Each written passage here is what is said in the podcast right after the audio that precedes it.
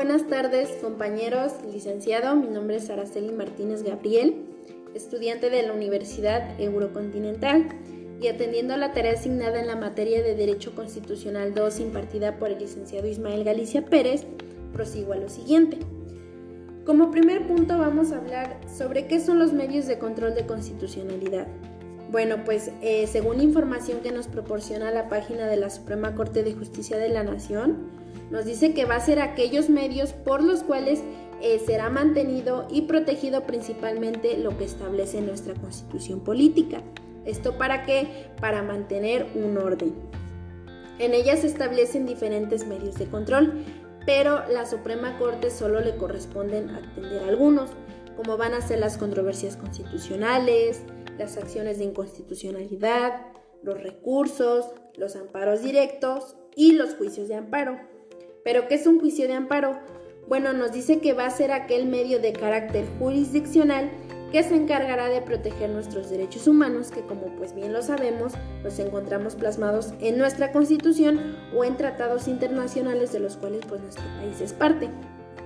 Nos dice que este medio solo va a proceder en contra de aquellos actos inconstitucionales, ya sea por alguna autoridad o contra leyes o acciones de carácter federal que pues estén vulnerando la soberanía del Estado o su incompetencia para realizar dichas leyes. Y finalmente contra aquellas leyes en las que pues el Estado esté invalidando la esfera de la autoridad federal y con cada una de sus acciones pues esté vulnerando los derechos humanos de una o más personas. Este juicio de amparo puede ser promovido por menores de edad, eh, ya sea en la intervención de alguno de sus progenitores por causa de impedimento o ausencia. Y en caso de ser así, pues el Estado eh, asignará un representante especial para que intervenga durante el proceso. También lo puede hacer eh, personas morales por medio de sus representantes o personas morales oficiales representados por sus funcionarios. Los extranjeros que también se vean afectados en sus derechos humanos por la imposición de limitaciones a lo que pues les corresponde y tienen derecho por otra parte, nos menciona que existen dos eh, tipos de juicios de amparo, uno directo y el otro indirecto. El indirecto nos dice que procederá en contra de aquellas leyes, reglamentos, eh, tratados internacionales o todo aquello que violen los derechos del quejoso, así como también en contra de autoridades, de tribunales judiciales, laborales o administrativos. Nos dice que este amparo pues se tramita ante los juzgados de distrito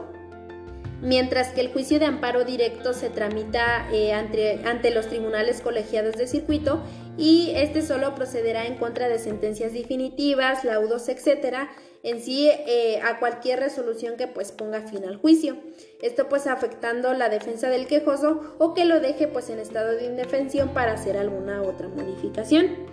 Eh, un punto importante es que en, materia de amparo, el 6 de julio del 2011 nos menciona que, se dio una importante reforma en nuestra constitución política, principalmente en los artículos 94, 103, 104 y 107 de, esta, en la cual pues atiende diferentes aspectos en materia de amparo, como fue la ampliación del ámbito protector del juicio de amparo, eh, aparece una nueva figura de amparo eh, colectivo y adhesivo, la ampliación de derecho eh, para promover un amparo, la creación de plenos de, plenos de circuito, eh, la eliminación de caducidad de instancia, entre muchos otros aspectos más que pues trajo consigo esta reforma. Por otro lado, ¿qué es una controversia constitucional? Bueno, pues nos dice que es todo aquel proceso por el cual la Suprema Corte de Justicia de la Nación eh, se va a estar encargando de resolver conflictos, ya sea por invasión de competencias o por violaciones a lo que pues establece nuestra constitución. Principalmente estos conflictos eh, se generan o surgen entre eh, poderes ya sea de ámbito federal, estatal y de orden de gobierno municipal, teniendo con esto como finalidad eh, la Suprema Corte de Justicia de la Nación, bueno que pues se fortalezca el federalismo y que se garantice la supremacía constitucional pero para, la, para que la Suprema Corte pueda declarar eh, inválida la disposición impugnada, pues debe de contemplar algunas características, y entre ellas que sea aprobada eh, por el voto de ocho o más de sus ministros, y con esto pues se deja sin efecto la disposición emitida eh, por alguna autoridad que no tenía ni la facultad ni la competencia para hacerlo. Mientras tanto, la acción de inconstitucionalidad nos dice que es un medio de control en el cual se denuncia ante la Suprema Corte de Justicia de la Nación eh, la posible contradicción entre una norma o una ley general y la Constitución, teniendo como único objetivo la Suprema Corte de que se mantenga la supremacía constitucional y que deje de surtir efecto las normas que se oponen a esta en forma definitiva, aprobando la resolución por ocho de sus ministros.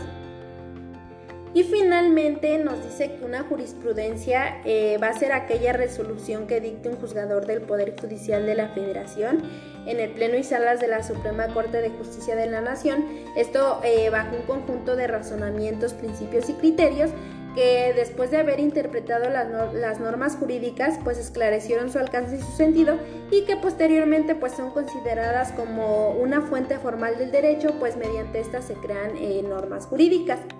Nos dice que estas van a ser difundidas en el Seminario Judicial de la Federación y su Gaceta.